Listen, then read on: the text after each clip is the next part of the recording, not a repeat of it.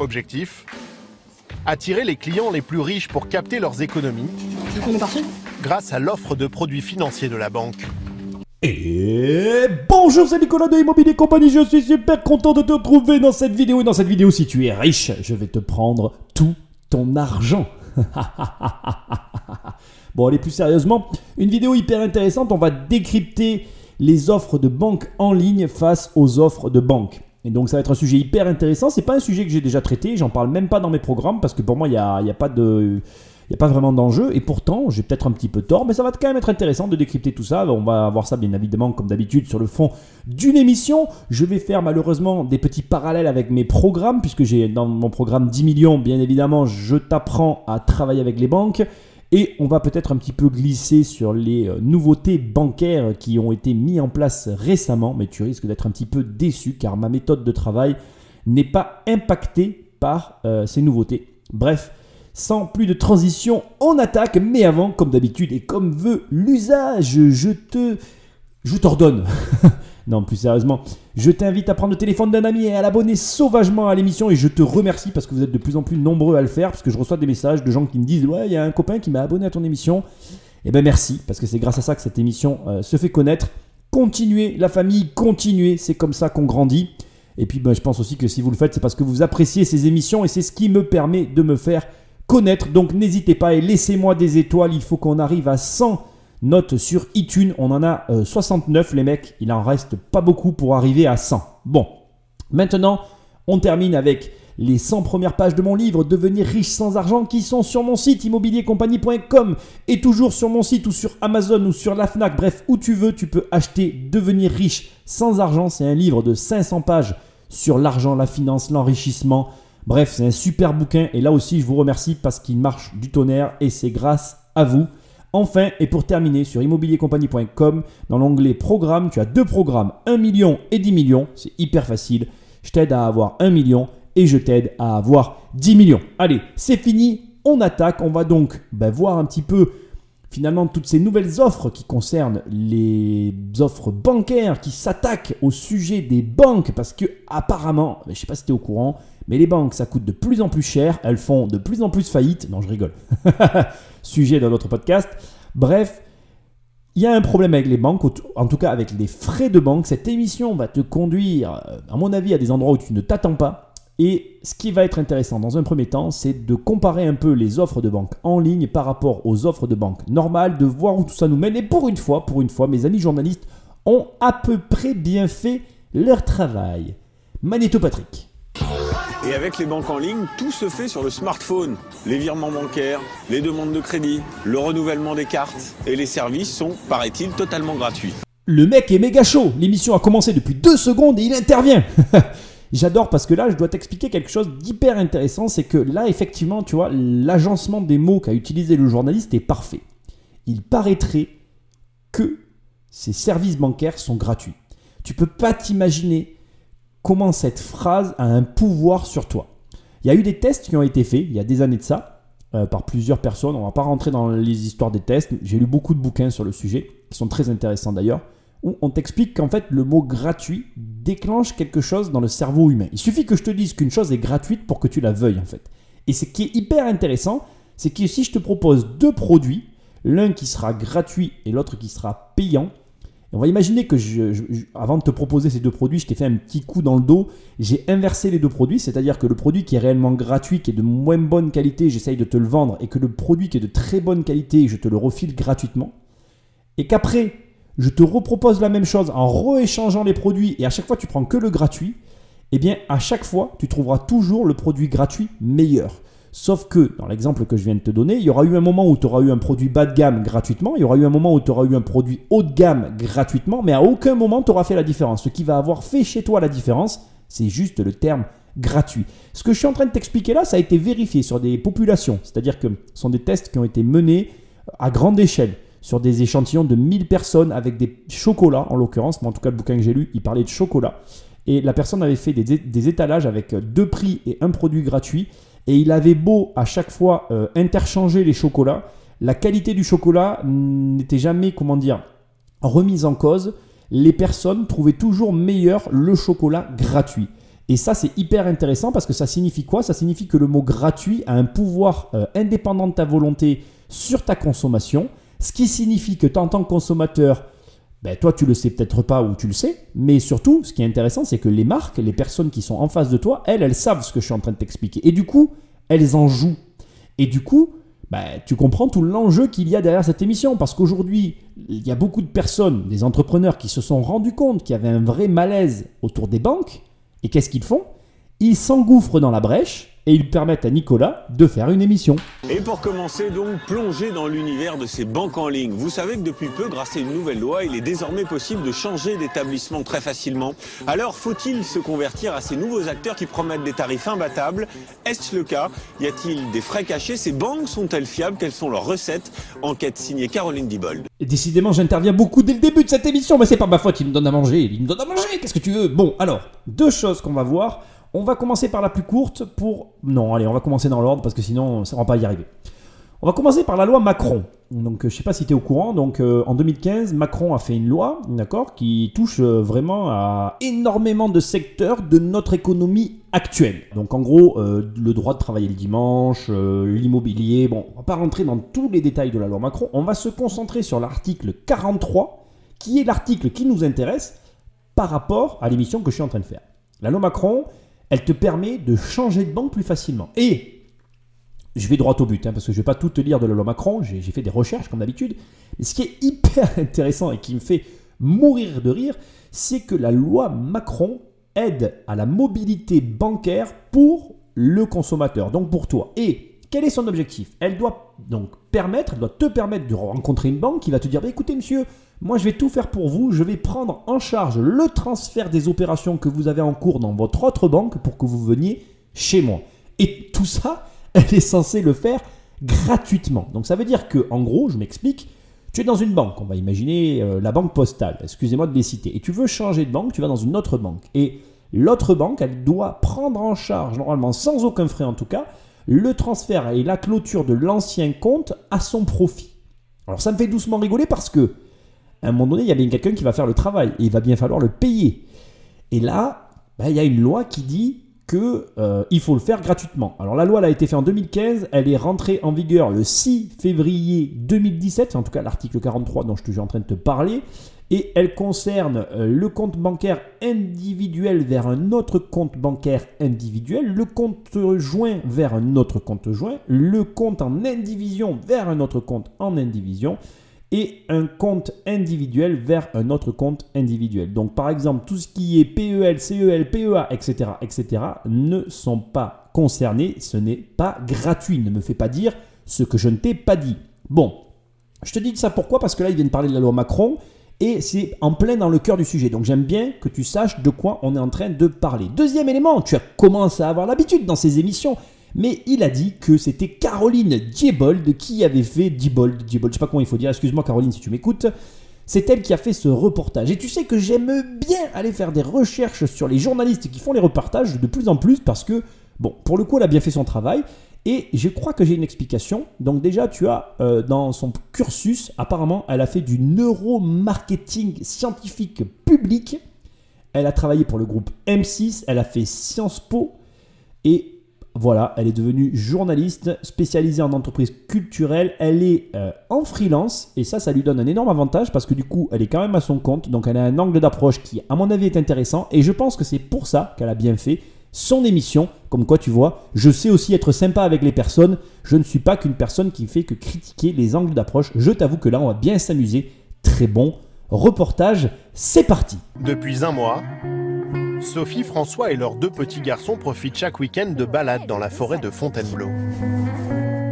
Un, deux, trois, Un rêve que ce couple d'ingénieurs peut réaliser grâce à sa nouvelle maison. Ils viennent de l'acheter pour 605 000 euros. On rentre préparer à manger? Avant, ils vivaient dans un appartement en banlieue parisienne. Alors cette grande maison, c'est une nouvelle vie qui commence. On compte rester euh, quelques bonnes années ici. il y a l'espace euh, pour agrandir si on veut agrandir la famille, il y a l'espace euh, pour en profiter. Donc non, on compte pas déménager pour le moment. Mais pour s'offrir la maison d'une vie, Sophie et François ont dû négocier un crédit immobilier de 420 000 euros. Après avoir signé le compromis, ils décident d'aller voir la banque dont ils sont clients depuis 12 ans. Sa proposition Un taux de 1,45%. Ils vont alors chercher moins cher dans leur ordinateur. Donc du coup, on a fait aussi des simulations sur les banques en ligne parce que bah, le résultat est, est quand même instantané. Et surtout, on a pu faire la simulation à 21h, une fois que les enfants étaient couchés, sans avoir vraiment à prendre rendez-vous et se déplacer sur un créneau qui d'habitude appartient à la vie quotidienne. quoi. De l'autre côté de l'écran, c'est un banquier qu'ils ne verront jamais, qui traite leur dossier presque instantanément. On a eu un accord de principe en fait euh, en environ 10 minutes, euh, mais qui lui était beaucoup plus compétitif, vu que la première proposition euh, qui nous a été faite, c'était 1,27%. Et on a eu une très bonne surprise parce que finalement, quand on a monté le dossier de prêt et qu'on leur a renvoyé euh, nos offres, euh, finalement, ils, ont, ils ont même été jusqu'à nous proposer 1,09% sur 19 ans, donc une proposition encore plus intéressante que la banque classique. Un taux bien inférieur au 1,45% de leur banque. Une économie de 15 000 euros sur 19 ans. Le couple a aujourd'hui fait de cette banque en ligne sa banque principale. Entrons dans le vif du sujet et voyons ensemble un petit peu des détails qui, je pense, t'ont alerté. Il y a un premier point qui est intéressant, c'est que je pense que tu l'as noté, mais ils ont acheté une maison à 605 000 euros et ils cherchaient une banque pour financer 420 000 euros de crédit. Je sais pas si tu as fait rapidement les comptes dans ta tête, mais on est quand même sur des personnes qui ont 185 000 euros d'apport. Autant dire, c'est pas monsieur tout le monde qui a cette somme sur ses comptes. On va pas se mentir, c'est quand même un point important. À la façon dont le reportage est amené, on comprend qu'on est sur des personnes classiques, avec un profil classique. Dès que tu es investisseur, tu n'es plus classique, il faut que tu l'entendes.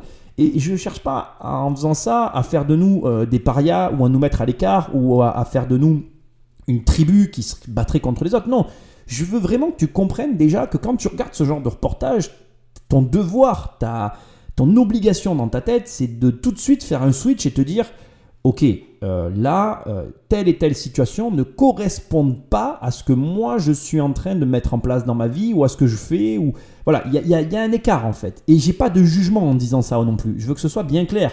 Je trouve que c'est complètement ok. Ils ont acheté la maison de leur rêve. Tant mieux pour eux. Moi, je suis content pour eux. Je veux juste que tu comprennes que déjà, premièrement, on n'est pas euh, sur monsieur et madame tout le monde, parce qu'aujourd'hui, on est, voilà, clairement, déjà, quand tu dépasses les 500 000 euros à l'achat dans une résidence principale par rapport à la moyenne des salaires français, c'est pas monsieur et madame tout le monde. Et deuxièmement, et ça c'est encore plus important à mes yeux, quand tu commences à avoir plus de 50 000 euros sur tes comptes, tu n'es plus non plus monsieur et madame tout le monde. Ça paraît bête, mais c'est hyper important. Et pourquoi je te souligne tout ça? Parce que, on va être très clair, les banques en ligne préfèrent les profils classiques, alors que les banques classiques vont être capables de financer des profils atypiques. Et pour moi déjà, d'entrée de jeu, dans ton esprit, tu dois euh, faire le switch et comprendre que il y a cette distinction qui se fait naturellement. Maintenant, attention, ne me prête pas des intentions qui ne seraient pas les miennes. J'ai totalement conscience et je le sais, puisque là, par exemple, récemment, j'ai vendu un immeuble à un investisseur qui a fait appel à une banque en ligne et qui a été financé par la banque en ligne. Donc, j'ai conscience que les banques en ligne financent les investisseurs, mais c'est plus compliqué. Et c'est hyper important pour moi de te le préciser. Pareil, il faut que tu comprennes que là, on te parle d'un accord de principe donné un soir en ligne, validé, etc. Mais sur un profil classique qui rentre dans les cases de la banque en ligne. Je dis pas que tu n'y arriveras pas. Je veux juste que tu apprennes, et je trouve que c'est un exercice intéressant ce qu'on est en train de faire là. Il faut que tu apprennes à faire la part des choses. Et ici, au début de ce reportage, ce que tu dois en tirer, c'est que tu fais la part des choses. Quand tu écoutes une émission ou que tu écoutes quelqu'un qui te parle et qui commence à te parler en tant que particulier par rapport à ses comportements de particulier, premièrement, il ne faut pas que tu le juges. C'est pas parce que tu es investisseur que tu es meilleur que lui. D'abord, tout le monde ne peut pas être investisseur, c'est pas fait pour tout le monde, c'est pas vrai. Et ensuite, deuxièmement, il faut comprendre que on n'a pas tous les mêmes aspirations. Il y a des gens qui veulent juste une vie tranquille, avec pas d'histoire, et, je peux le comprendre. Des fois, par exemple, moi, je me fatigue en fait. Je me dis, putain, quand est-ce que tu te poses en fait? Et puis quand je me pose, en fait, je m'emmerde. Donc, si tu veux, c'est un paradoxe qui est insoluble. Et sûrement, si tu m'écoutes, tu es pareil que moi. En réalité, euh, j'aime bien partir en vacances maintenant, je l'avoue. Ma femme m'a appris ça et je la remercie parce que moi, je, partais jamais en vacances avant de la connaître, tu vois. Euh, j'aimais pas ça.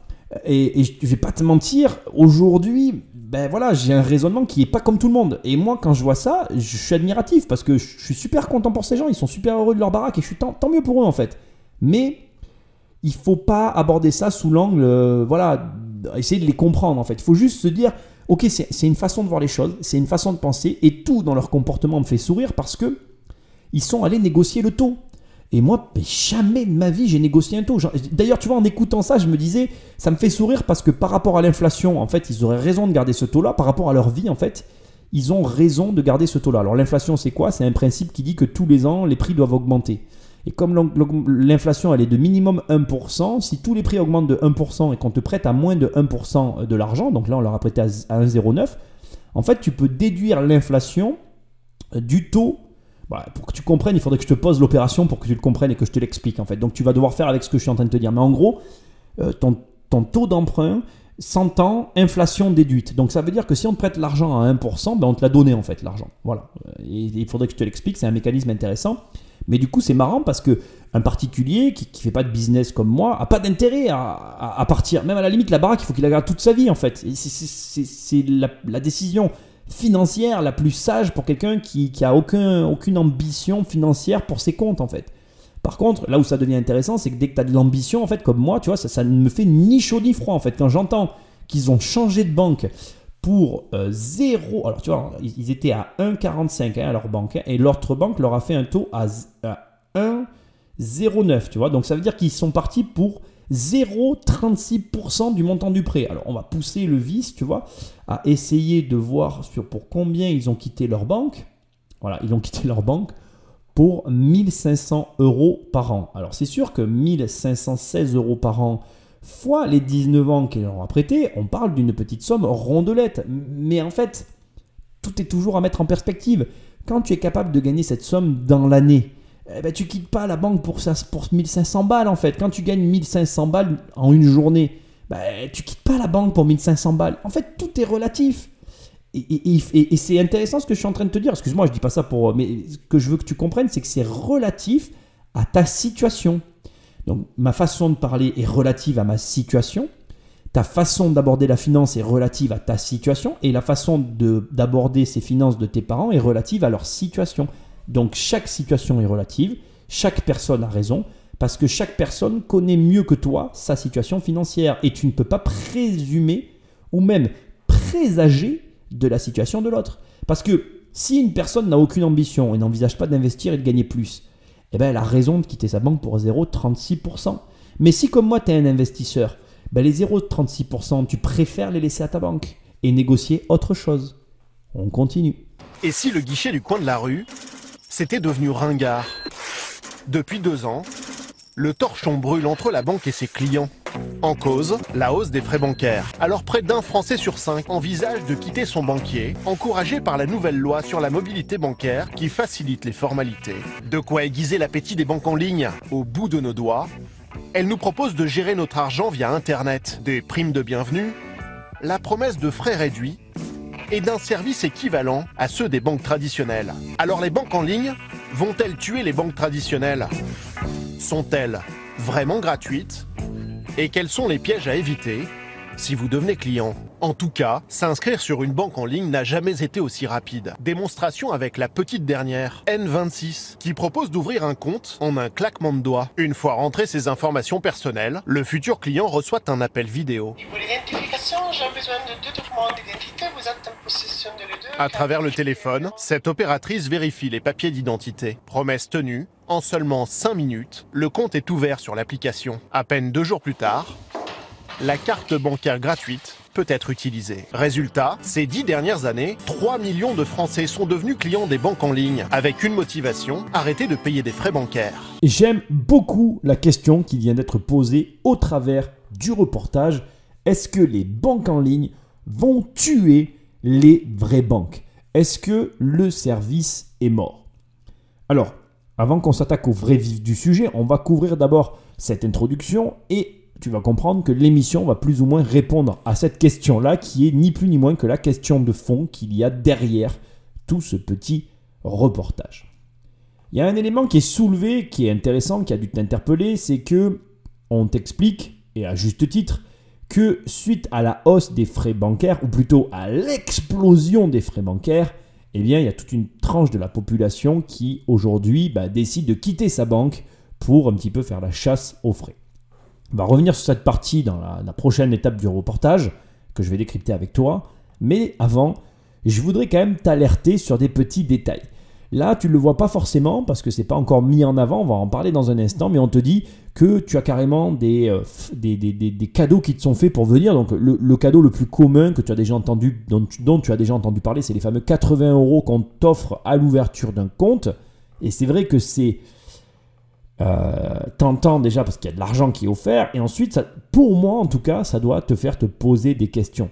C'est quand même relativement étrange qu'un organisme bancaire arrive à t'offrir de l'argent là où d'autres ne le font pas. La question c'est pourquoi et qu'est-ce que ça cache? Et on va en parler d'ailleurs. Mais attention, je veux pas que tu crois encore une fois que cette émission va être tournée vers l'attaque.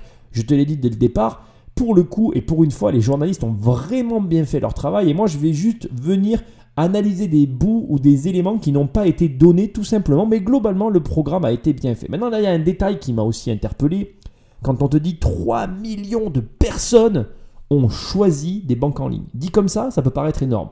Sauf que, je ne sais pas si tu le sais, mais aujourd'hui, on est 67 millions de Français. Ce qui est quand même relativement conséquent.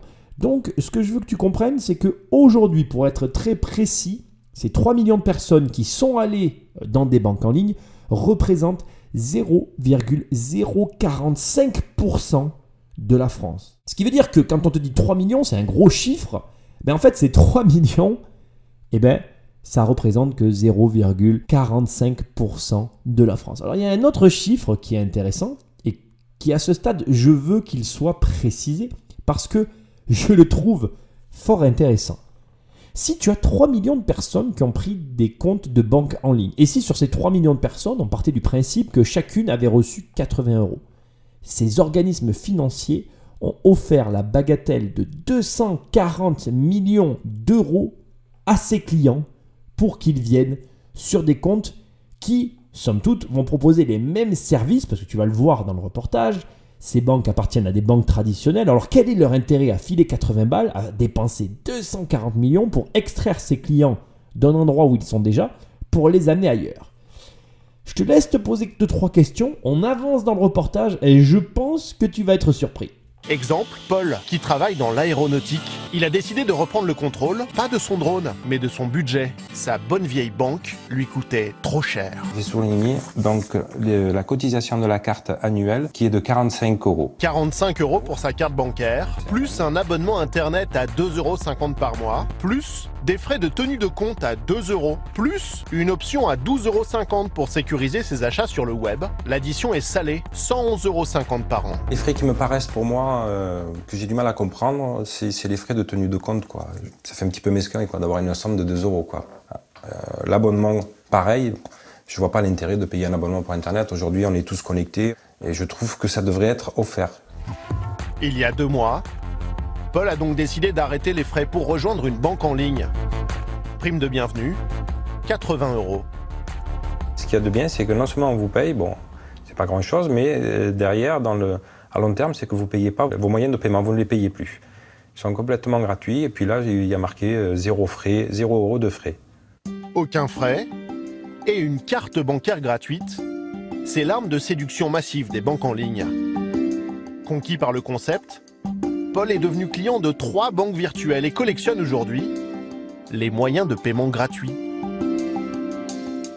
Alors j'ai ben, les, les, les banques en ligne, donc ils m'ont donné les...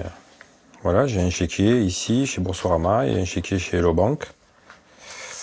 Et, euh, et puis les moyens de paiement, ils sont là à disposition, donc deux cartes Hello Bank. La carte donc euh, ben, Fortuneo Ouais, Gold aussi. Gold. La banque en ligne, c'est pour lui un aller sans retour. Sa carte bancaire, qui lui coûtait 45 euros chaque année depuis près de 20 ans, finira à la poubelle. Alors, le petit craquement que tu entends là, ce petit bruit, en fait, c'est le découpement de la carte. Attends, on le remet. Revoir la carte bancaire de Paul. Alors, c'est hyper intéressant parce que Paul euh, te, montre un petit peu le. Moi, je trouve que c'est toujours intéressant. Voilà, je vais, je vais prendre le truc sous cet angle-là. Je trouve que c'est toujours intéressant de voir le ressenti d'un client par rapport à un service. Et personnellement, si j'étais propriétaire d'une banque, je regarderai avec attention ce reportage parce que là, on voit vraiment en fait le ressenti d'un client. Alors, avant que j'attaque le, vif du sujet, je vais devoir cadrer un petit peu le, débat ou cadrer un peu le cadre dans lequel on évolue ici. C'est assez spécial, pourquoi? Parce que le premier point qui est important pour moi, sur lequel je pourrais glisser mais qui ne va pas être non plus le cœur du sujet, c'est que Paul finalement nous dit que pour lui c'est pas normal que ce soit payant et que ça devrait être gratuit il est facile de comprendre que ça c'est un faux argument. Pourquoi? Parce que Paul en fait lui-même n'accepterait pas de travailler gratuitement. Et aujourd'hui en réalité, lorsqu'il prononce ces mots, lorsque Paul nous dit en fait ça devrait être gratuit, je ne comprends pas pourquoi je paye ce service, c'est parce que tout simplement il ne voit pas la valeur de ce qu'il possède. Et parce qu'aujourd'hui, Internet est devenu usuel. C'est-à-dire que quand tu prends un abonnement Internet, tout est compris à l'intérieur et tu as tellement de services dans ton téléphone que le service bancaire, en réalité, ce que propose la banque en échange de ce qu'elle te facture, eh bien, n'est ne, pas visible pour le client. Alors, il y a beaucoup de choses qui sont euh, non visibles au travers de ce reportage et que je vais devoir mettre en avant. Je peux me tromper dans ce que je te dis, mais c'est l'analyse que je vais te fournir. Pourquoi je te précise ça avant de commencer? Parce que on peut analyser la situation sous mille et une coutures. Paul travaille dans l'aéronautique, c'est un bon revenu. Pour cadrer ce débat, je dois déjà t'expliquer euh, quelque chose de très important. Tu vois à la fin, Paul te montre ses cartes Gold. Il a plusieurs cartes Gold. La carte Gold, c'est en fait une carte qui t'offre un service plus plus. Alors je te donne des exemples de ce que te propose une carte Gold. Elle te couvre notamment dans l'annulation ou l'interruption de voyage. Elle te couvre aussi à la neige et à la montagne, dans le cas d'un vol ou d'un dommage matériel sur un véhicule de location. Elle te couvre en cas d'incident de voyage, d'accident de voyage, de responsabilité civile à l'étranger, dans la mesure où tout ce que tu auras pris comme service ont été payés avec cette même carte. La carte Gold, c'est aussi une assistance médicale de rapatriement, les poursuites judiciaires à l'étranger qui sont couvertes, l'hospitalisation ou le décès d'un membre de la famille, le vol ou la perte de certains effets personnels à l'étranger, les chauffeurs de remplacement, etc., etc. Il y a d'autres avantages, je te laisserai faire des recherches, je ne suis pas vendeur de cartes Gold, il y a différentes cartes. Pourquoi je te parle de ça? Parce que déjà, premièrement, comme à chaque fois, le client, lui, il te brandit sa carte Gold et il te dit je veux avoir une carte Gold, sans doute, sans même savoir ce qu'elle comprend, ce qu'elle propose. Parce que ce que tu dois savoir, c'est que chaque carte gold proposée par chaque, non pas banque, mais organisme bancaire, groupe bancaire, on parle bien de groupe, donc ce qui veut dire que dans un seul et même groupe, tu peux avoir plusieurs banques et que sans le savoir, tu as deux cartes gold qui dépendent du même groupe et qui donc proposent les mêmes services. Juste un exemple tout basique, si tu as la caisse d'épargne et à la banque populaire, tu fais partie du même groupe. Et donc si tu as deux cartes gold, une caisse d'épargne et une banque pop, eh bien en réalité tu as strictement, stricto senso, le même service. Donc aucun intérêt d'avoir deux cartes. L'intérêt résiderait plutôt en étant à la Société Générale et à la Banque Populaire ou à la Société Générale et à la Caisse d'épargne parce que tu peux avoir des services qui se complètent. Ce que j'essaye de te dire, c'est que première erreur en tant que client, c'est de ne pas être capable de faire la part des choses. Autrement dit, de ne pas avoir consulté les conditions générales de vente pour être bien au fait de la différence du service proposé.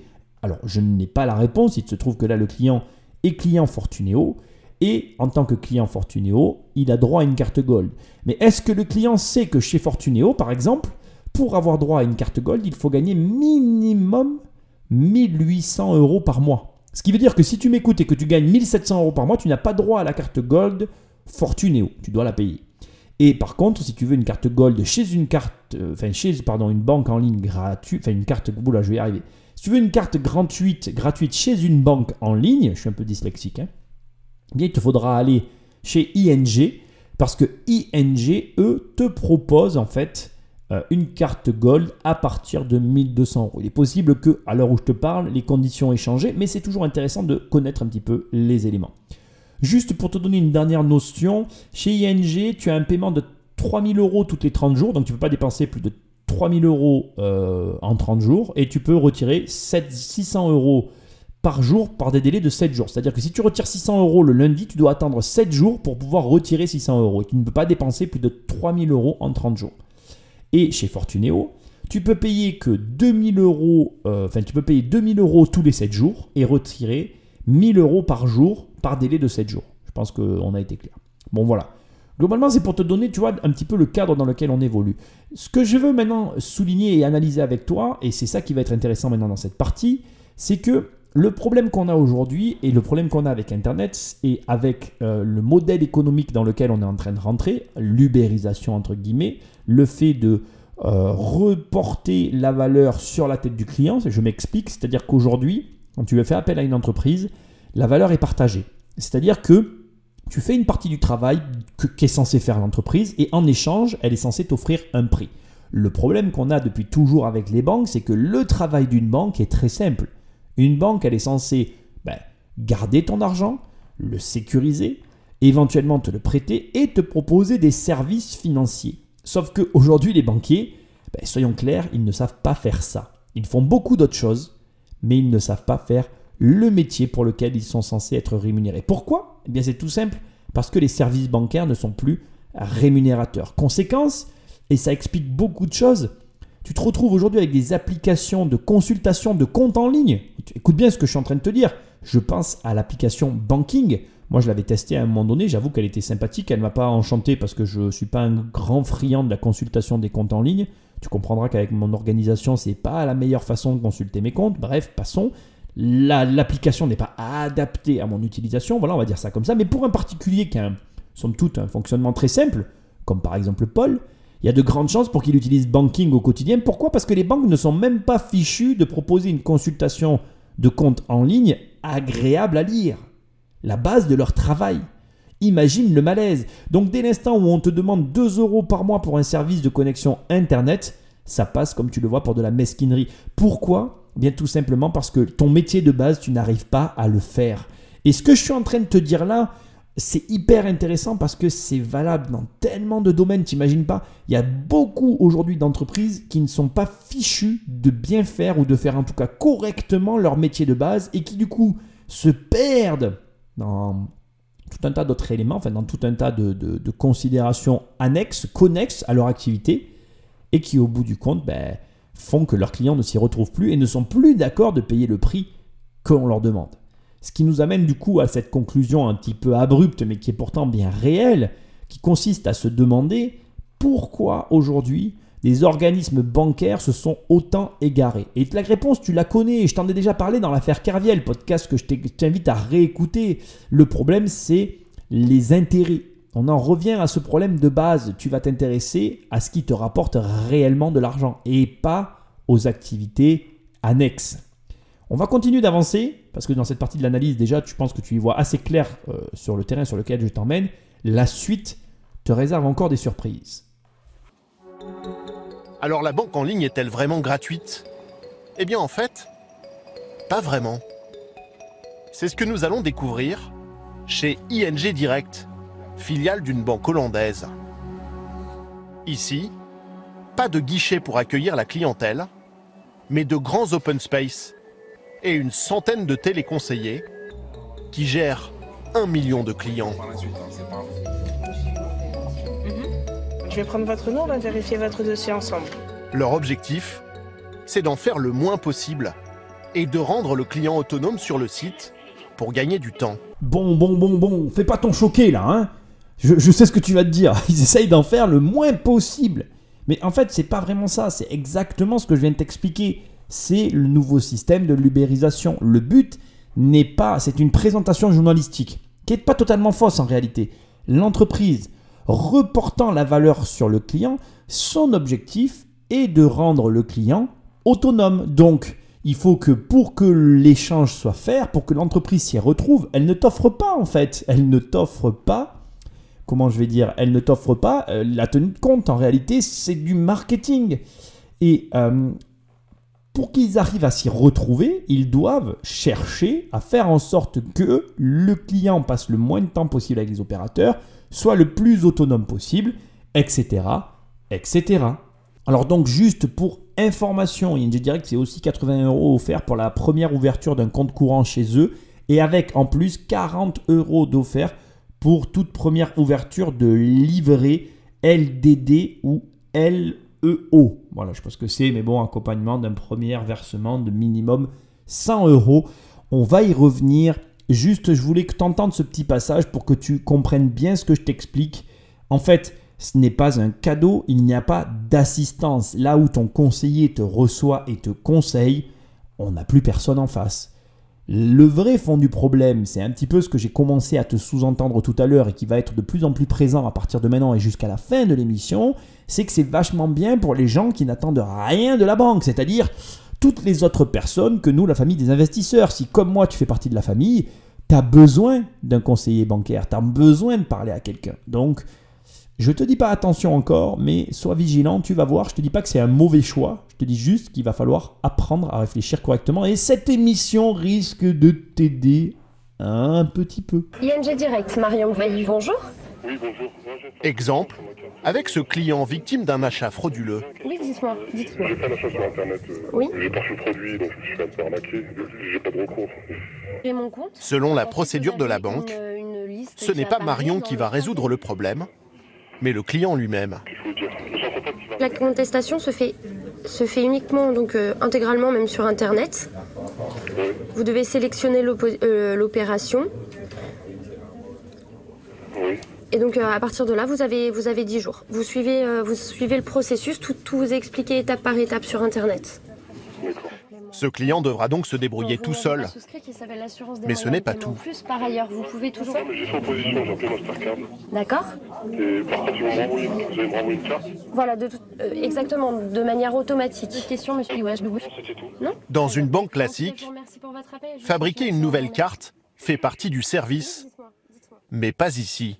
La refabrication d'une nouvelle carte est facturée 10 euros quand c'est pas un renouvellement classique, automatique, euh, mais qui peut être remboursé en fonction du motif de l'opposition. Le client, il l'a en moins d'une Temps d'attente, directement à son domicile. 5 jours. Et si le client en a besoin comme souvent sous 24 heures, cela lui coûte plus cher. Mais combien? Visiblement, la question dérange. C'est combien la tarification? Euh, bah, ça, je le, je le connais pas. Pour l'envoi en urgence, Ouais. je le connais pas. Nous n'aurons pas de réponse. Et pourtant, dans le box de l'une de ses collègues, cette affichette mentionne les tarifs des opérations dites exceptionnelles. Le renouvellement en urgence de la carte bancaire coûte en fait la bagatelle de 70 euros. Alors là, tu vois, c'est vraiment hyper intéressant. On est à 200% dans ce que je t'expliquais tout à l'heure, c'est-à-dire que euh, les personnes, enfin les personnes, toi, moi, tout le monde, en fait, on est tous pareils. On ne lit jamais entre les lignes. Et en fait, on nous vend quelque chose toujours au détriment de ce qu'on nous cache. Et je suis désolé de te le dire, je vais pas faire genre que c'est tout le temps comme ça à la vente, heureusement que non, tu vois. Mais il y a toujours des défauts. Et il te faut accepter que tu ne pourras jamais tout avoir non plus.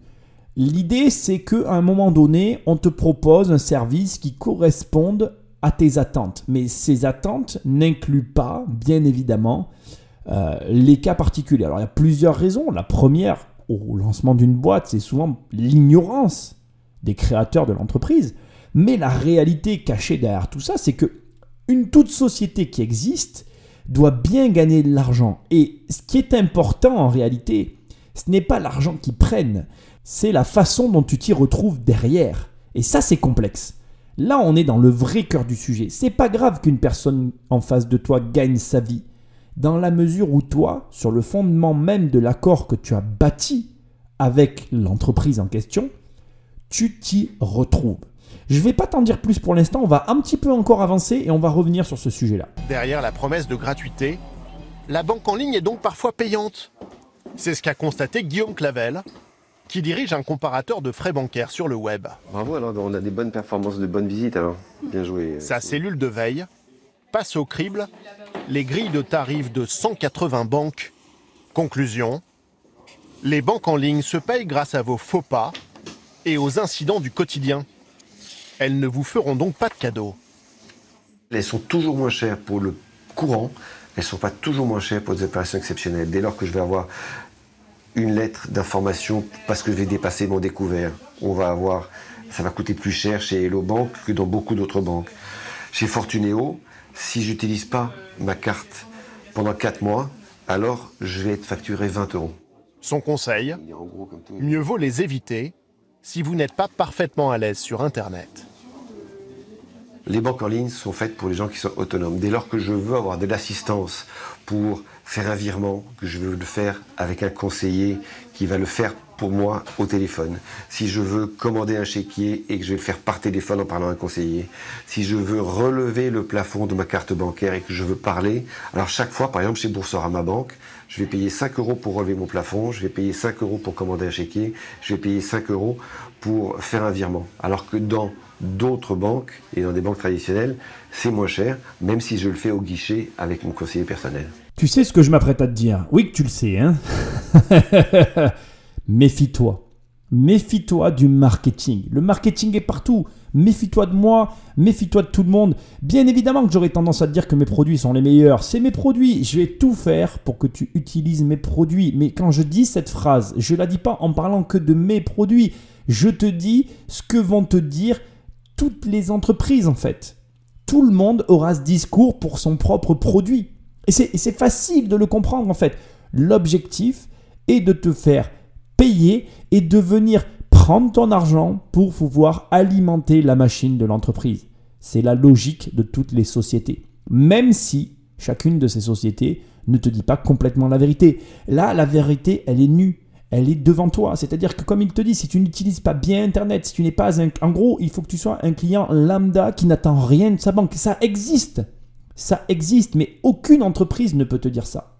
Et tu sais, c'est comme quand tu te maries avec quelqu'un ou quand tu te mets avec quelqu'un ou quand tu décides de faire ta vie avec quelqu'un. Bref, quand tu décides de te mettre euh, à deux mains dans la main pour aller de l'avant dans la vie. Tu n'as aucun moyen de savoir si le couple que tu vas créer va fonctionner. Par contre, il y a une chose qui est complètement vraie et que j'aimerais que tu arrives à, à, partir de maintenant à te mettre dans la tête et à sortir de ton langage qui est assez complexe, mais tu vas faire cet effort pour moi s'il te plaît. Il faut que tu arrêtes de dire que c'est la faute de l'autre. Rien n'arrive à cause d'une des deux personnes tout ce qui t'arrive dès l'instant que tu es en couple, t'arrive à tort partagé. Si quelque chose se passe, c'est parce que tu as mal fait une autre chose et ça a entraîné une réaction en chaîne qui a conduit au résultat auquel tu te trouves aujourd'hui. Et même si ce résultat te déplaît fortement et même si tu as l'impression que ce résultat est indépendant de ta volonté. Ce que j'essaye de te dire, je vais faire le parallèle maintenant avec ce que je suis en train de t'expliquer, c'est que tu ne pourras jamais tout avoir. Et si tu en as marre des banques, si tu en as ras-le-bol et que tu veux aller sur du business en ligne pour ne plus payer tous ces putains de frais, excuse-moi, j'ai été vulgaire parce que je te comprends, eh bien tu as raison, mais ça sera au détriment d'autres choses. Tu n'auras jamais tout. Si les banques existent avec ce système, avec ce mode de fonctionnement, c'est bien parce que aujourd'hui c'est rentable et ça fonctionne comme ça. Et ça ne veut pas dire que l'autre modèle économique qui est en train de se développer est fait pour toi. Et ça ne veut pas dire non plus que tous ces frais qui nous prennent sont justes. Je pourrais t'en parler des heures. J'ai plusieurs sociétés, je peux t'assurer que c'est compliqué quand tu vois tous les frais qui nous sont pris sur l'ensemble de nos comptes. Ça représente beaucoup d'argent. Mais encore une fois, ça dépend aussi de la relation que tu crées avec la banque. Qu'on te prenne de l'argent, c'est une chose. Mais qu'est-ce que tu leur demandes en retour pour que cette chose te soit rendue? C'est pas le tout de se plaindre. En réalité, tu te plains parce que tu ne demandes rien en retour. Et dans ces cas-là, tu as raison de te plaindre. Mais si tu demandes des services ou si tu demandes des choses comme un crédit immobilier pour investir dans l'immobilier, bien là tout de suite tu peux accepter de payer des frais parce que tes pertes sont couvertes par tes gains. Apprends à raisonner comme ça et tu verras que tu verras la vie différemment. Les banques en ligne ne tiennent donc pas toujours leurs promesses zéro frais.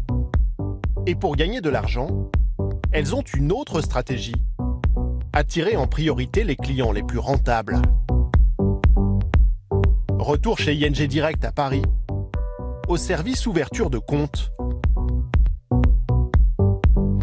Chaque jour, Mélissa examine de près des dizaines de dossiers. Il faut vérifier sa pièce d'identité, sa facture en fin de compte euh, l'ETF, si ça correspond bien à l'adresse qu'il a indiquée sur sa convention. Et ensuite, euh, c'est ce calcul des revenus, son bulletin de salaire. Pour euh, ce client, il touche par mois euh, 3138 euros et 58 centimes. Son bulletin de salaire correspond bien à ce qu'il a renseigné et à euh, nos plafonds de paiement et à l'offre bancaire. On va pouvoir euh, ben, lui ouvrir le compte. Et surtout lui offrir la carte bancaire gratuite, réservée au portefeuille bien garni. 1200 euros de revenus mensuels ou 5000 euros d'épargne. Objectif Attirer les clients les plus riches pour capter leurs économies grâce à l'offre de produits financiers de la banque. Ça, c'est la mission de Julien Schall. Avec son équipe, il élabore des stratégies pour vendre des placements aux clients de la banque. Exemple, un nouveau fonds d'assurance vie dont il prépare aujourd'hui le lancement. Ne t'imagine pas que seules les banques en ligne ont cette stratégie. Ça serait illusoire. Toutes les banques ont strictement la même stratégie, à savoir euh, qu'elles cherchent toutes à aller vers les clients qui ont le plus d'argent. Ce sont eux qui leur rapportent le plus. Bref, ce sont ces clients-là qui leur permettent d'accéder à un niveau supérieur. Il ne faut pas te voiler la face. C'est encore une fois pas ton argent qui les intéresse, il y a une stratégie qui est mise en place. On cherche à cibler, obtenir une certaine clientèle. Quand on l'obtient, eh bien, ben voilà, on, est content. Et là, c'est vraiment intéressant parce que tu te rends vraiment compte que la gratuité cache toujours quelque chose. Rien n'est jamais gratuit. D'ailleurs, on va, on va faire un parallèle qui est très simple. Pourquoi je t'offre les 100 premières pages de mon livre? Parce que mon livre fait 500 pages. T'offrir 100 pages, c'est un petit peu te donner l'eau à la bouche. Tu te doutes bien que si ces 100 premières pages te plaisent, moi je m'attends à ce que tu achètes mon livre. Il y a toujours quelque chose derrière. Je te le dis en toute transparence parce que, ben voilà, il y a un moment donné, moi je suis là pour te décortiquer les choses. Mais si je t'offre ces 100 pages, c'est parce que je suis convaincu que mon livre est bon et qu'il va t'aider. Et si la banque croit en ses services en ligne, alors après voilà, tout l'enjeu est là. Est-ce que tu es sûr de travailler avec les bons prestataires? Est-ce que les prestataires avec lesquels tu travailles croient en leurs produits ou croient en l'argent qu'ils gagnent sur ton dos Et ça, c'est la vraie question. Alors, on va faire une extension, on va aller un petit peu plus loin. Il y a des années de ça, j'avais vu un reportage sur un des patrons d'un des plus gros groupes de tabac des États-Unis, enfin je crois qu'il est basé aux États-Unis d'ailleurs, et j'avais été choqué de voir le manque de considération par ce PDG pour ses clients. Et là, on avait clairement quelqu'un qui gagnait énormément d'argent sur le dos d'une drogue, hein, on on va pas avoir peur de le dire, mais qui pour autant n'avait aucune considération pour ses clients. Et je vais t'avouer une chose, je ne peux pas donner de l'argent à ce genre de personnage. Et je peux que t'inviter à aller vers des gens qui croient en ce qu'ils font. Si tu prends mes produits, moi je crois à fond dans ce que je suis en train de faire. J'y crois tellement fort, je suis tellement convaincu que si tu prends un de mes produits, ça va changer ta vie, que je t'offre un bout de mon produit. Et tout toute la question, tout l'enjeu est de savoir qui se cache derrière les sociétés que tu consommes.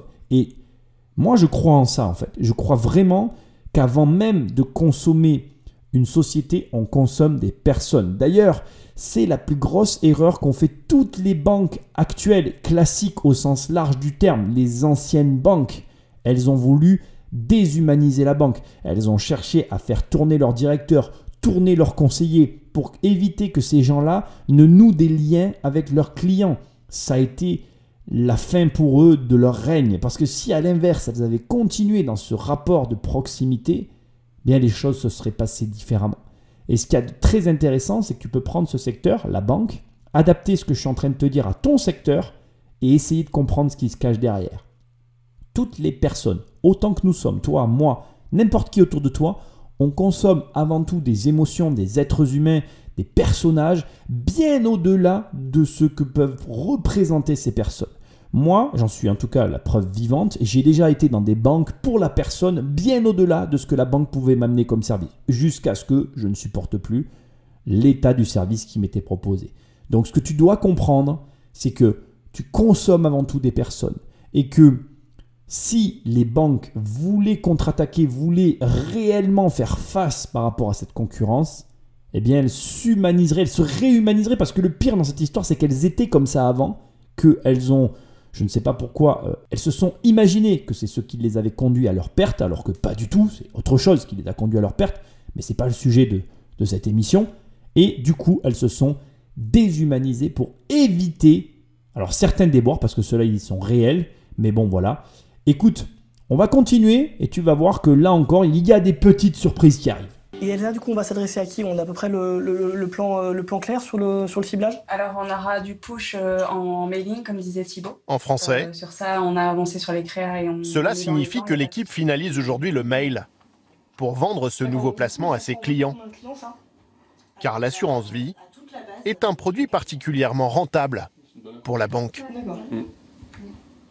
Aujourd'hui, on a plus de 170 000 clients qui nous font confiance pour des produits d'investissement, donc de l'assurance vie, des comptes ou des PEA. Euh, et on a pratiquement 5,5 milliards d'encours. 5 milliards d'euros placés par les clients qui rapporteraient chaque année à la banque une belle commission. Plus de 10 millions d'euros selon nos estimations. Là, c'est bon, on y est, on touche du doigt où est l'argent pour les banques. Il est bien évidemment dans l'argent placé. On va pas refaire ce qui a été dit, les 5 milliards, c'est bon, tu les as. Je voudrais juste maintenant te faire un petit calcul qui a pour moi toute son importance. On va imaginer que chaque personne, d'accord, il y a, comme je te l'ai dit, environ, on va prendre juste un million de personnes qui sont chez euh, la banque en question. Et on va imaginer qu'elles aient toutes payé, d'accord, euh, une fois au moins un service qui coûte deux fois le prix normal de ce même service dans une banque. Donc ça veut dire que ces 1 million de personnes ont donné 120 millions d'euros à la banque pour un service qui a une valeur de 60 euros et qui là est facturé 120 euros. Et à ces euh, 1 million de personnes, en fait, la banque a offert euh, quasiment 80, elle a offert, non, elle pas quasiment, elle a offert 80 euros, ce qui représente 80 millions.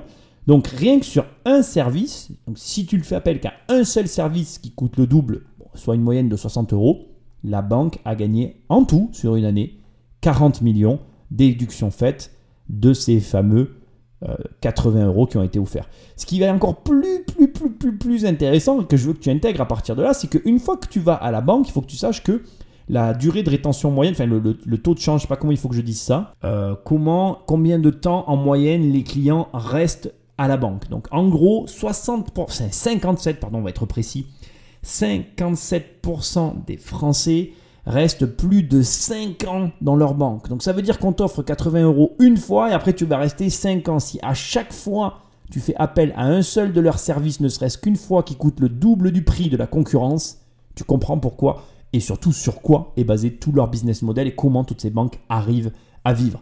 Il y a que 15% qui restent entre 3 et 5 ans, 15% encore qui restent entre 1 et 2 ans et seulement 13% d'entre nous qui restent moins d'un an dans la même banque. Si tu connais ces chiffres, tu comprends ce business model, si tu comprends ce business model, tu sais pourquoi il y a des acteurs et tu sais comment ils gagnent leur argent. Ils ont basé toute de leur stratégie sur ces statistiques. Ça s'avère exact puisqu'aujourd'hui il y a 5 milliards d'euros placés dans ces organismes, ce qui explique cela et en réalité ce qui te montre que rien n'est jamais gratuit et que tu finis toujours par payer le prix. Sauf que dans ces banques-là, laisse-moi te dire qu'à aucun moment tu verras un conseiller. Et si comme moi tu es un profil atypique, alors je te laisse imaginer. Je ne te dis pas que c'est mauvais. Ça peut rentrer dans le cadre d'une stratégie comme étant quelque chose de gagnant pour toi. Mais je ne crois pas que ce soit la meilleure stratégie pour devenir investisseur immobilier. On termine avec un autre sujet qui a un lien avec tout ça, mais qui tu vas voir est drôlement intéressant. Sur leur site, les banques en ligne vous offrent aussi la possibilité d'investir dans des placements beaucoup plus risqués. En ouvrant un compte titre, n'importe qui peut boursicoter de chez lui, depuis son ordinateur, avec parfois d'énormes déconvenues. C'est ce qui est arrivé à ce client, qui tient à garder l'anonymat, car il n'en a jamais parlé à sa famille. Il y a trois ans, il commence par jouer en bourse sur des actions du CAC 40. Un jour, il se laisse séduire par des placements conseillés selon lui par sa banque en ligne. On voit bien la flèche bleue avec la croissance attendue sur, euh, sur ce produit. On voit des commentaires nous annonçant deux objectifs. Un premier objectif avec une croissance de 47%, un deuxième objectif avec une croissance de 79%. Attiré par un espoir de gain à court terme, il va perdre une petite fortune. Finalement, en deux jours, j'ai perdu les 120 000 euros que j'avais investis en suivant ce très bon conseil. Euh, j'écris à la banque qui finit par me répondre que le produit que j'ai acheté, euh, bien que conseillé sur leur site, ne les engage pas. Selon lui, la banque est responsable. Il l'a donc attaqué en justice avec un avocat spécialiste de la défense des épargnants. Maître Lecoq-Vallon a déjà fait condamner cette banque en ligne dans un dossier similaire. Si vous donnez accès à ces produits-là dans le cadre de, de, sites internet, donc avec de la bourse en ligne, des produits qui a priori sont tellement techniques qu'ils sont réservés aux professionnels, euh, vous avez une maximisation des, des risques euh, de catastrophe pour le client. Selon lui, la banque n'a pas respecté ses obligations légales. Elle aurait dû prévenir son client sur les risques encourus avec un message clair. Est-ce qu'il aurait fallu qu'un conseiller décroche son téléphone et appelle? Oui, bien sûr. Attention, vous faites quelque chose de particulièrement risqué que vous ne connaissez pas et qui peut générer des pertes allant jusqu'à la destruction totale du capital investi. Interrogé, la banque en ligne se retranche derrière le secret bancaire. L'affaire sera jugée dans quelques mois. Dans le monde des banques virtuelles, se cachent parfois des mésaventures bien réelles pour leurs clients. Je n'ai fait aucune coupe dans ce passage, ce n'est pas absolument... Là, je n'ai fait aucune coupe. Tout le passage était d'un seul bloc, c'est pas de moi, mais j'avais vraiment envie que tu entendes le passage dans, son, dans sa globalité. On va revenir sur plusieurs éléments, je suis pas totalement d'accord. Il y a des trucs qui me gênent dans tout ça. Voilà, il y a des trucs qui me gênent. Je comprends, il faut de la défense des consommateurs, etc. On va commencer par le départ. Il y a un petit détail qui me dérange profondément, c'est que ce passage, c'est l'apologie de la formation, des programmes en ligne et de ce que je propose. Ce mec-là, il prend mon programme 10 millions, ça ne lui arrive pas. Voilà, ça ne lui arrive pas. Le gars, en fait, c'est comme si j'arrive, j'arrive en, Formule 1 devant toi, je descends de la Formule 1 avec mon casque et tout, et je te file le casque, je te file les clés, et je te dis, allez, c'est bon, vas-y, monte dans la F1, c'est bon, on se retrouve demain. Il y a 99,9% de chances que je retrouve ma Formule 1 complètement défoncée, quoi. Tu ne conduis pas une Formule 1 comme tu conduis une voiture. C'est évident, en fait. Et, et en réalité, euh, si, si, je te mettais devant cet, acte, si je te mettais devant une F1 et que je te file le volant, parce que tu sais, je passe, tu sais, sur les F1, les volants se détachent en fait. Pour rentrer dans ta F1, il faut détacher le volant. Après, tu rentres dans la F1. Après, on te met le casque. Après, on te met le, le volant. C'est ultra violent. C'est vraiment ras le sol. Genre, euh, le moindre gravier, bon, bah, t'es mort. Enfin, voilà, t'imagines même pas. C'est un truc de taré. La, la Formule 1, c'est un truc de taré. Tu, tu peux pas conduire une. C'est pas parce que tu conduis une voiture que tu sais conduire une F1. voilà, c'est comme le kart en fait. Bon, bref. Et, et si tu veux si je te mets devant une Formule 1, que je te file le volant dans la main gauche, que je te file la clé dans la main droite, que je te mets le casque sur la tête, tu vas me regarder, tu vas me dire, mais Nicolas, non, attends, qu'est-ce que tu fais? Je vais dire, si c'est bon, vas-y, t'inquiète, tu vas t'éclater. dans tous les sens du terme. Non, tu monteras pas dans la bagnole. Tu me diras, écoute, euh, t'es bien gentil, forme-moi, fais-moi faire des tours de chauffe. de toi-même, tu vas me le dire. Mais là, c'est la même chose. Regarde, je te repasse juste le passage. On voit bien la flèche bleue avec la croissance attendue sur, euh, sur ce produit. On voit des commentaires annonçant deux objectifs. Un premier objectif avec une croissance de 47%, un deuxième objectif avec une croissance de 79%.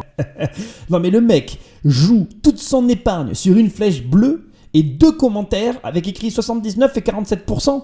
Non mais sérieusement? Attends, moi mes programmes ils s'appellent 1 million et 10 millions. Donc je veux dire, il y en a qui vont jouer au loto, prends mes programmes mec.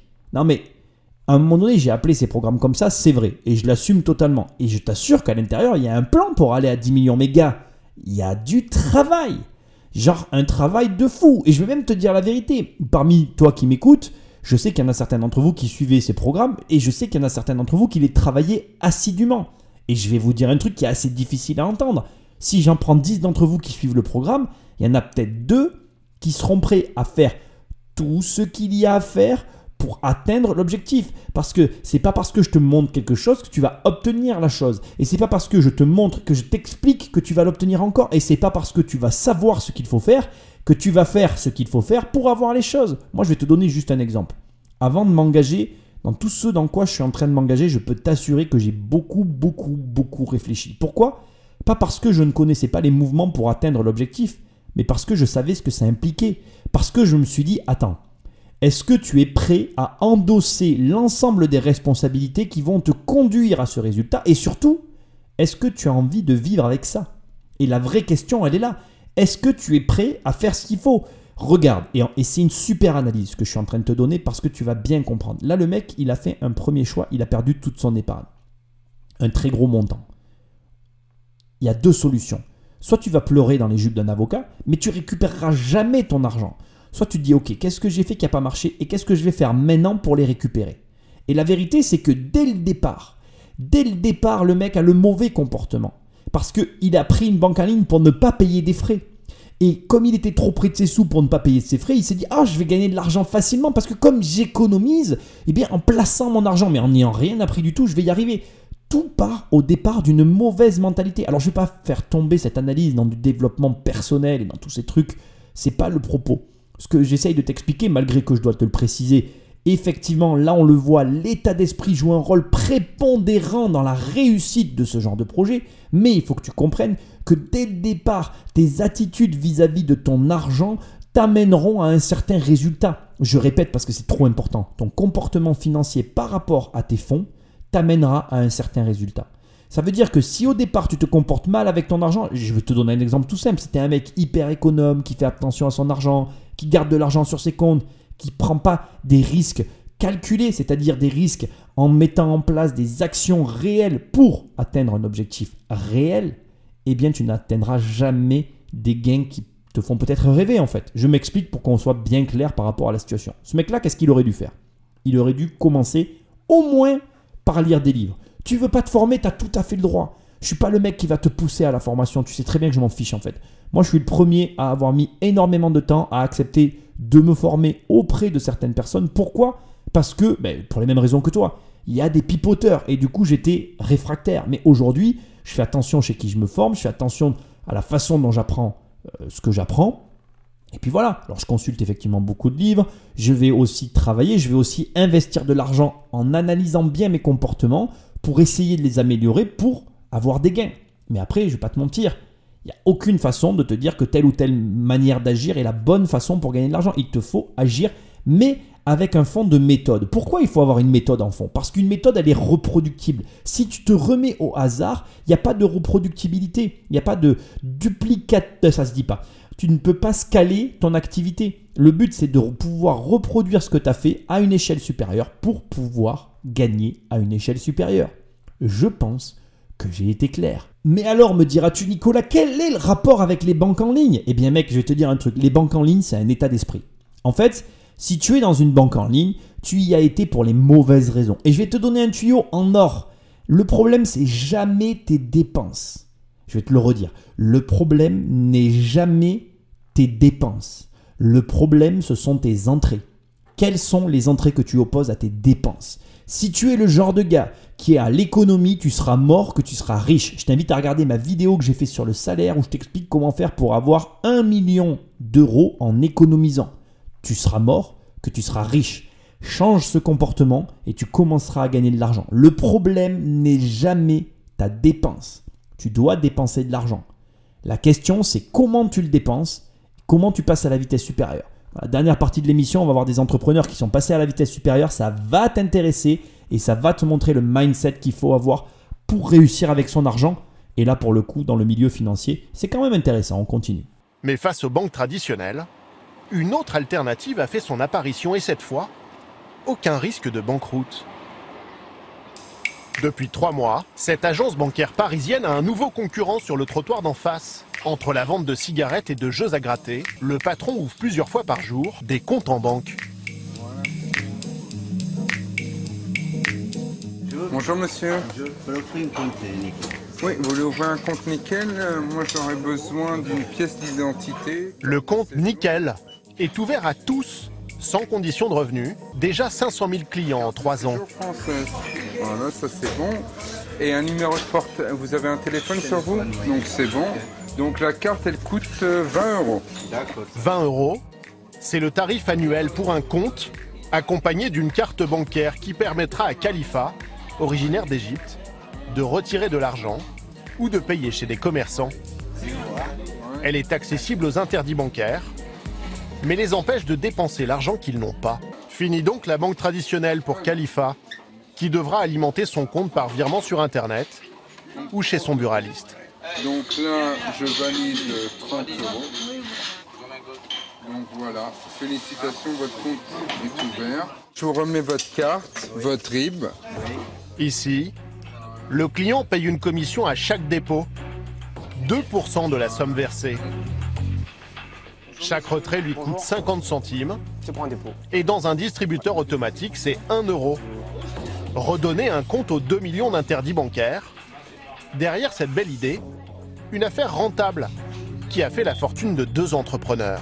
Avant qu'on te parle des deux entrepreneurs et de te les identifier, que je t'en parle un peu plus rapidement, parce que sinon l'émission va durer des heures, c'est déjà le cas, je veux juste analyser avec toi le business model et que tu comprennes bien toujours comment ça fonctionne. Déjà, on a ici des personnes qui, comme tout à l'heure, je t'ai fait un, détail des pourcentages des gens qui changent de banque, ont analysé, et tu vas le voir, il y en avait un des deux qui, qui est un ancien de la banque, connaissait le nombre de personnes qui étaient interdits bancaires. Donc il y a 2 millions de personnes qui ont, malgré qu'ils ne peuvent plus avoir de compte, ont quand même besoin d'un compte. Aujourd'hui, tout le monde a besoin d'un compte bancaire, d'accord? Si sur 2 millions de personnes, tu fais, on va dire, une moyenne de passage de flux financier d'environ 1000 euros par mois, tu obtiens je vais quand même te le dire parce que c'est un petit peu, euh, ça serait con de, à ce stade de ne pas te donner le chiffre.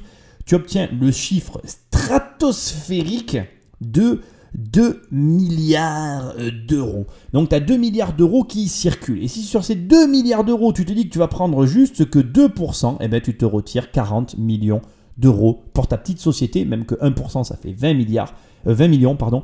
Donc tu vois, on a déjà, tu vois comment on fait un business model en identifiant un, segment de marché sur lequel on a des chiffres. Ce qui est hyper intéressant, c'est que là, les entrepreneurs, ils se sont dit quoi? Ils se sont dit, OK, nous, on n'a pas euh, l'infrastructure pour délivrer euh, notre produit à l'échelle nationale. Pourtant, ces 2 millions de personnes sont disséminées nationalement sur notre État, dans notre pays, la France. Et il va falloir qu'on les touche le plus vite possible et le plus simplement possible. Bon, ok, comment tu réfléchis dans ce cas-là? Tu te dis rapidement, tac, tac, quel est le commerçant actuel qui vend finalement différents services et qui a à sa disposition les outils déjà dans ses mains pour ben, fournir ce que nous on va proposer, eh bien les bureaux de tabac, tout simplement.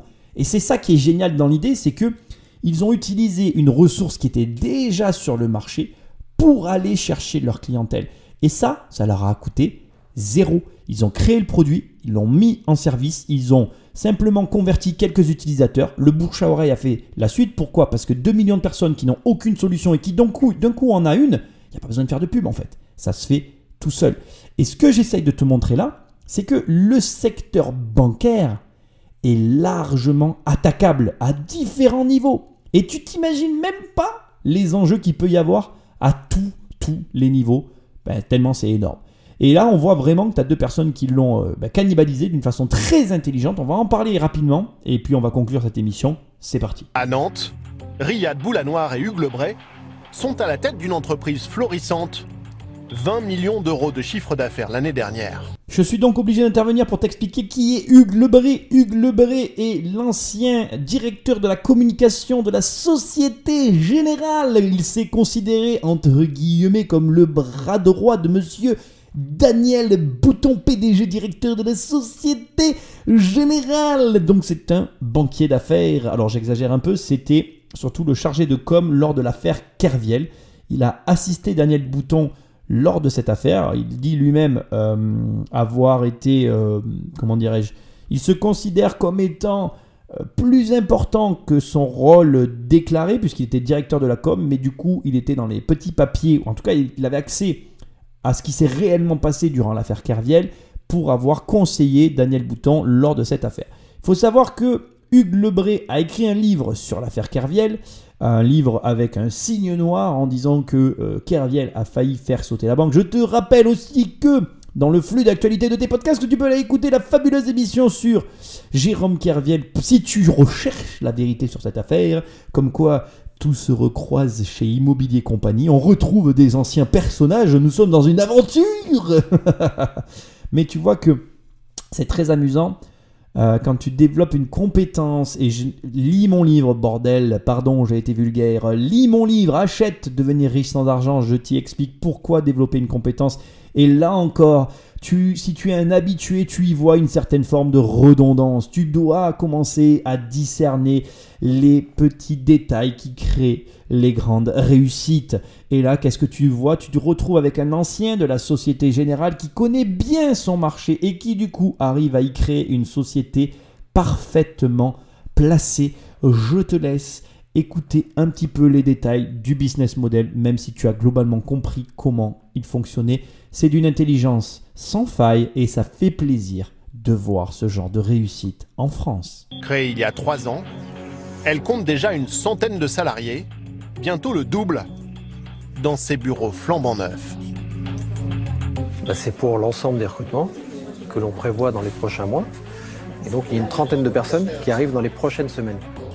Modèle économique de la start-up, gagner de l'argent grâce aux exclus de la banque, en taxant les petites opérations du quotidien. Chaque client paye en moyenne 46 euros de frais par an. Avec ces 46 euros, on gagne quelques, quelques euros qui nous permettent, euh, fois 530 000, de pouvoir euh, recruter des gens. Et donc au lieu de dire je vous fais des trucs gratuits qui nous coûtent de l'argent et puis je vais me refaire sur la bête par derrière sans vous le dire, ben nous on dit je vous fais payer mais je vous fais le juste prix pour la prestation de service. Et on dit comment on gagne notre vie, on est transparent sur nos marges, les gens savent qu'on gagne notre vie, il faut juste avoir un prix juste, et ils n'ont aucun problème pour payer et on ouvre plus de comptes que toutes les banques qui font les comptes gratuits tous les mois en le faisant payer 20 euros. L'année prochaine, les deux boss visent le million de clients. Leur entreprise vient juste d'être rachetée par BNP Paribas pour 200 millions d'euros, selon la presse. J'adore, j'adore vraiment arriver à ce point dans l'émission parce que là tu sens la différence, tu dois la sentir, elle doit te, tu dois dire putain merde. En vérité, déjà qu'est-ce que tu dois avoir compris à ce stade? Déjà, quelqu'un qui assume ça vaut mille fois plus que toutes ces personnes qui n'assument pas. Ce qu'il a dit est totalement vrai. Il a dit, je préfère dire à mes clients, je vous prends 20 balles pour l'ouverture d'un compte, ça me semble juste, plutôt que de faire comme ces mecs qui vous prennent une ouverture gratuite, qui oublient de vous dire, je vous facture le double, et qui derrière font tout pour vous la mettre à l'envers. Et il a raison. Et je vais aller plus loin que ça. Tu peux même être le plus cher du marché dans la mesure où tu assumes et où tu es transparent, où tu as une logique derrière. Et ça, c'est ce qu'il y a de plus fort. Je veux que tu comprennes bien ce qu'il y a derrière tout ça. La réalité de tout ça, c'est juste que nous avons soit d'un côté des personnes qui se sont institutionnalisées à outrance, je parle des banques classiques, devenues impersonnelles, froides, on n'a plus envie d'y aller. C'est même pas les frais le problème, c'est que ce qui donnait leur attrait a été détruit de l'intérieur parce qu'ils ont décidé qu'il fallait que les conseillers changent tous les ans. Gravissime erreur. D'un autre côté, comme les gens en ont marre de payer des frais, tu as des mecs qui se sont enfournés dans le, dans le, dans le, dans le créneau, mais sauf qu'ils font exactement la même chose. C'est débile. Enfin, excuse-moi, moi je te le dis, c'est débile. Et au final, entre ces deux-là, tu as des gars qui ont trouvé l'opportunité et qui, eux, ont un segment de marché très ciblé, qui est, et je te le précise, le segment de marché des gens qui prennent simplement, ou que plutôt qui n'ont plus le droit d'avoir des comptes. C'est relativement dommage. Mais moi, ce que je voulais te dire surtout, c'est qu'au milieu de tout ça, toi, tu vas devoir faire ton chemin. La vérité, c'est que si tu es investisseur, si tu es investisseur, tu n'as pas vraiment le choix. Tu es obligé d'aller sur les banques classiques. Je vais être aussi franc et transparent avec toi. Les banques dématérialisées commencent à être compétitives et commencent à être réceptives à certains dossiers d'investisseurs. Ça doit rester dans ton giron, dans un coin de ta tête en tout cas, et tu ne dois pas hésiter à aller les trouver pour les mettre en compétition. Si tu y arrives, j'ai envie de te dire, adviendra que pourra, signe avec elle, ma foi, il faut que le business tourne. Je fais tomber un petit pot, c'est rien. Bon, ce que je veux te dire, c'est que là, ce qu'on vient de voir, c'est que le monde de la finance, il est comme il est. Mais je veux que tu comprennes une chose, et c'est la phrase que je veux que tu gardes en tête à la fin de ce podcast. Ce n'est jamais tes dépenses le problème. On revient au début de l'émission à tout ça. Si tu quittes ta banque, c'est à cause des frais. Mais si tu la quittes à cause des frais, c'est parce que tu n'y opposes rien en face. Tu dois apprendre à demander des choses à ta banque, à travailler avec ta banque. Tu dois apprendre à comprendre les mécanismes bancaires pour pouvoir en tirer profit et ne pas les subir. Alors, bien évidemment que dans mon programme 10 millions, je t'apprends à faire tout ça. Mais on va pas parler de mon programme, tu le prends ou tu le prends pas, ça c'est ton problème.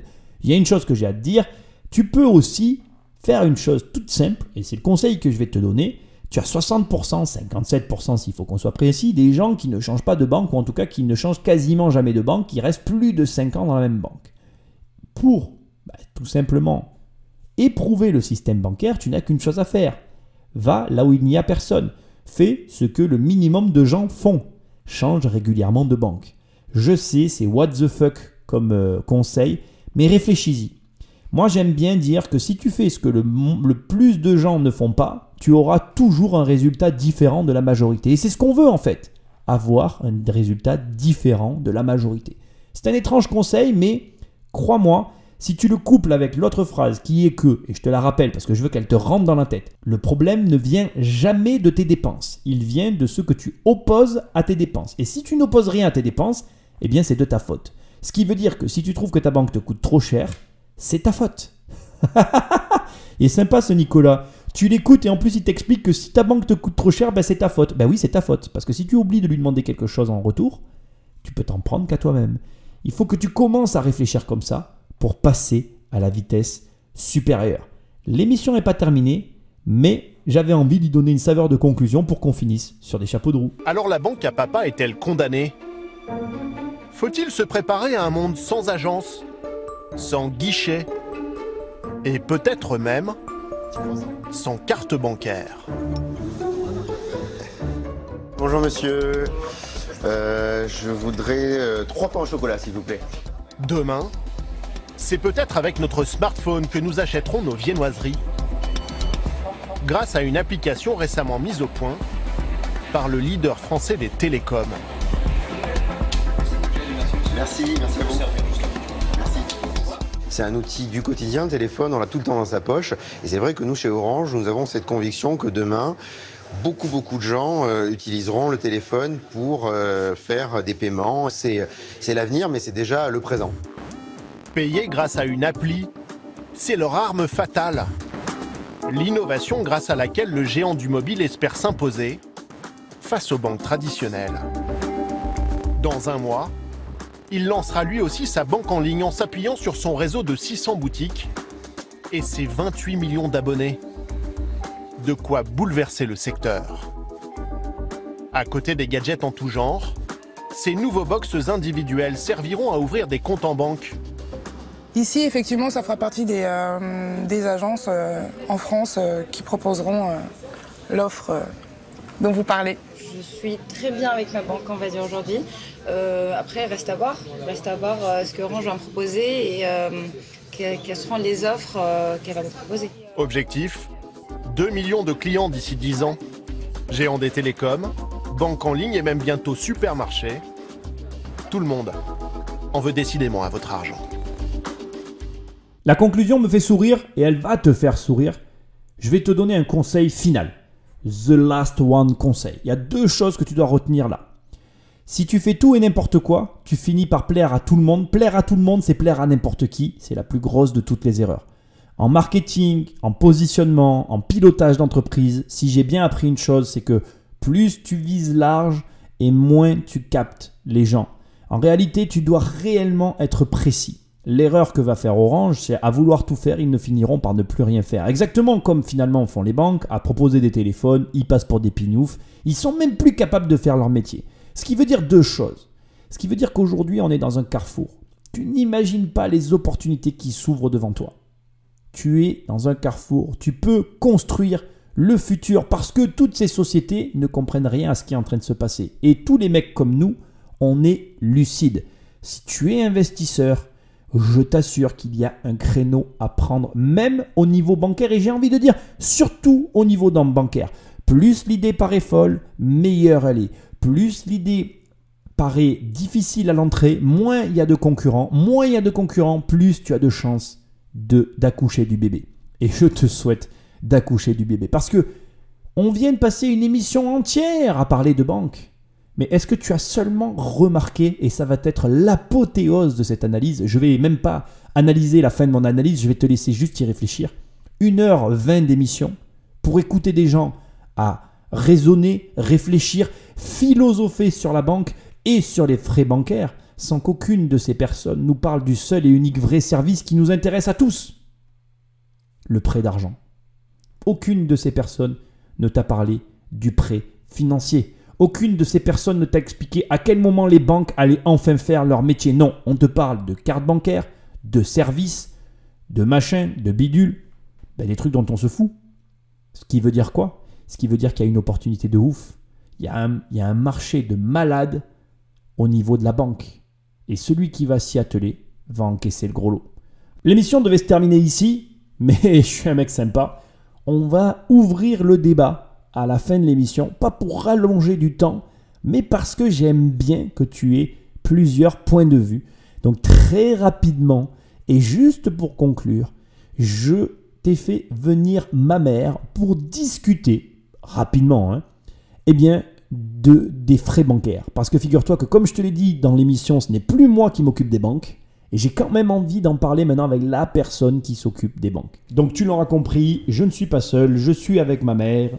Bonjour maman. Bonjour, bonjour à tous les auditeurs. Merci.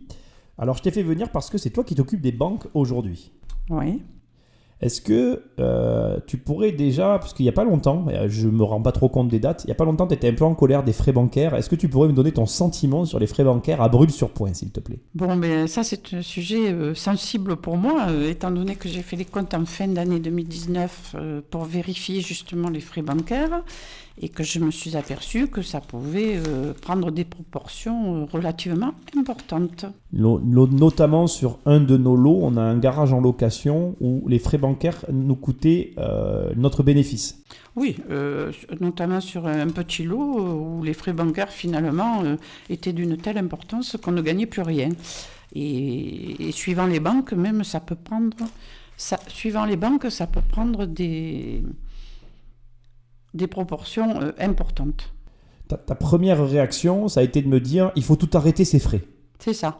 Je me suis dit, euh, à quoi ça sert d'avoir euh, autant, de autant de comptes, pardon, autant de comptes? Est-ce qu'il ne vaudrait pas mieux regrouper tout sur un seul compte de manière à limiter les frais. Parce que finalement, lorsqu'on regarde les frais, ce sont très souvent des commissions de compte, des frais d'envoi de chéquier, des frais d'écriture. Euh, si je feuillette mon classeur, puisque j'ai le classeur des banques, il y a des, des frais... Euh, des frais, alors des frais annulés, on ne sait pas pourquoi, ils en font, ils en annulent, euh, c'est très variable, chacun fait la sienne comme il a envie. Voilà, euh, donc euh, oui, absolument, je trouve que les frais sont très importants. Donc il faut absolument que lorsqu'on a on crée un compte pour une société, il faut que celle-ci tourne suffisamment pour pouvoir amortir les frais. Tu peux, est-ce que tu pourrais nous dire euh, rapidement un montant qui t'a le plus marqué? Est-ce qu'il y a un montant de frais qui t'a le plus marqué? euh, notamment, il y a une banque euh, qui, sur l'année 2019, a pris dans les 655 euros de frais pour l'année, euh, ce qui fait presque un loyer, multiplié par X millions de personnes, puisque je soupçonne qu'ils quand même pas mal d'adhérents. je pense que, ben oui, ils, gagnent bien leur vie, quoi, quelque part. Hein. Ils gagnent bien leur vie au profit du, du, petit contribuable, parce que finalement, on n'est pas des grosses structures comme certains. Après, je pense qu'il doit y avoir des banques privées avec qui on doit pouvoir négocier certaines choses. Voilà, donc je pense qu'il est peut-être intéressant de s'adresser à des petites banques privées. Je ne sais pas s'il en existe encore aujourd'hui. Si, si je pars de ton raisonnement, on est 67 millions de Français. S'ils ont pris 54 euros par foyer en moyenne, hein, on va partir là-dessus, ils ont encaissé 3 milliards 618 millions d'euros sur une année juste avec ces frais-là. Oui, c'est ça, c'est ça. Alors, tu n'as pas vu l'émission que je viens de que, tu clôtures en fait, mais le sujet de l'émission, c'est les banques en ligne qui se sont engouffrées sur ce créneau et qui finalement proposent, enfin comment dire, affichent tous ces frais comme étant gratuits, mais sur toutes les autres opérations bancaires, en fait, ils prennent le double. Tu comprends ce que je. Voilà. Je trouve ça très intéressant. Et sachant que le principe des banques en ligne, c'est qu'il n'y a aucun conseiller. Donc non seulement tu n'as plus de conseiller, mais tout ce que tu dois faire comme opération bancaire coûte deux fois plus cher. Et au final, en fait, ce qui te paraît comme être gratuit, si tu as le moindre problème, par exemple, avec ta carte bancaire, ben, la carte bancaire te coûte quasiment deux fois plus cher qu'une carte bancaire normale si jamais tu dois te la faire remplacer, alors que là, elle est gratuite. Est-ce que tu penses que la solution, c'est euh, les banques en ligne? Est-ce que toi, aujourd'hui, tu serais ben, ouverte à aller sur une banque en ligne? ben, C'est-à-dire que euh, de, ce fait que j'ai contrôlé tout ça, euh, oui, je suis allée voir les, les, banques en ligne. Et c'est vrai que cela paraît très attrayant. Mais je ne suis pas allée plus loin, donc je ne peux pas expliquer euh, leur manière de procéder, donc je ne sais pas. simplement, oui, je suis allée voir parce que je me suis interrogée. donc là, aujourd'hui, après avoir fait les comptes et suivi les comptes bancaires, tu, te, tu, tu serais enclin à aller dans les banques en ligne? Ben, euh, au moins essayer pour voir, euh, parce que c'est vrai que... euh, Bon, mais je me suis quand même dit qu'on on aurait du mal à avoir un interlocuteur du fait que lorsqu'on se rend compte aujourd'hui comment, euh, comment l'ensemble de, de l'économie fonctionne, c'est-à-dire que toutes les grosses structures se sont mises sur, par téléphone, donc faites le 1, faites le 2, faites le 3, ça sonne, ça raccroche, il faut recommencer. Je me suis aussi dit que la banque en ligne, c'était peut-être cette problématique-là. Je, peux te le confirmer puisque le reportage que je viens de, boucler euh, traite de ce sujet et c'est effectivement le cas. L'objectif des banques en ligne, c'est de ne jamais intervenir. Il faut que le client se fa- fasse tout tout seul en fait. Il ne faut pas qu'il ait besoin d'eux en fait. Si tu besoin de rien, c'est bien, sinon c'est pas bon. Est-ce que tu pourrais juste leur dire ce que je t'ai répondu quand tu es venu me voir en me disant que ça coûtait trop cher? Tu t'en rappelles ou pas? Tu m'as répondu, euh, tu m'as répondu qu'en fait on était obligé, euh, on était obligé. Non, je m'en rappelle pas vraiment en fait. On était obligé euh, pour pouvoir euh, pour pouvoir euh, augmenter notre capacité, euh, il était utile de laisser quand même un peu d'argent à la banque. Mais enfin, entre 200 euros et 650 sur une banque à laquelle on a laissé donc 655 euros, virgule quelque chose, je trouve que c'est exorbitant. voilà. Oui, tu trouves que la- la- le service par rapport au coût, n'est- ne- Non. tu n'es pas d'accord avec Non, le prix surtout payé que le service n'y était absolument pas sur cette banque. Voilà. on, on- on l'a quitté, tant mieux. Euh, Est-ce que euh, toi, alors ju- juste, on va conclure parce que l'émission est déjà assez longue. Je t'ai fait juste venir là parce que je, avant, tu faisais pas forcément les comptes. C'est moi qui faisais les comptes des, des sociétés, enfin des, sociétés immobilières. Tu faisais les comptes de- des activités commerciales. Euh, Est-ce que tu pourrais me donner ton avis aujourd'hui sur l'immobilier au niveau des comptes en banque? Comment je vais te poser cette question? Après X années, après 10 ans d'investissement, plus de 10 ans maintenant d'investissement, comment tu trouves, est-ce que tu trouves que la situation a évolué? Comment tu trouves notre situation financière? Ah ben, euh, notre situation ne fait que s'améliorer, ça c'est certain, mais euh, je trouve que par rapport à justement la réflexion euh, que tu m'as faite sur euh, le fait de laisser de l'argent à la banque, euh, quand je dis laisser, c'est-à-dire leur, leur payer des frais, euh, je pense que suivant les banques, en effet, 200, dans les 200 euros par mois, aller jusqu'à 250, leur- avec les rentrées d'argent, ça ne se voit pas beaucoup. Par et an, tu veux finalement, dire par an, t'as dit par mois. oui, Oui. par an. Donc ça ne se voit pas beaucoup. Donc là, c'est raisonnable. Maintenant, une banque qui prend 655 euros, euh, c'est irraisonnable, à mon avis. D'accord. Euh, Est-ce que tu pourrais leur, juste pour que les personnes qui nous écoutent se fassent une idée, tu considères qu'il aura fallu combien de temps pour qu'on arrive à une situation financière euh, sereine, immobilièrement parlant? 15 ans. Ah, tu, tu prends les 15 ans, toi. Tu penses que ça fait pas, ça fait quand même une paire d'années que ça va quand même relativement bien finalement. Non, tu trouves oui, pas? mais, mais, mais 15 ans quand même, je pense. oui. D'accord. Je voulais t'entendre le dire. Donc plus tôt on commence, mieux c'est. voilà, parce que si on commence à 20 ans, 25 ans, 15 ans, euh, on arrive à un âge où on peut profiter finalement de sa situation. Quoi.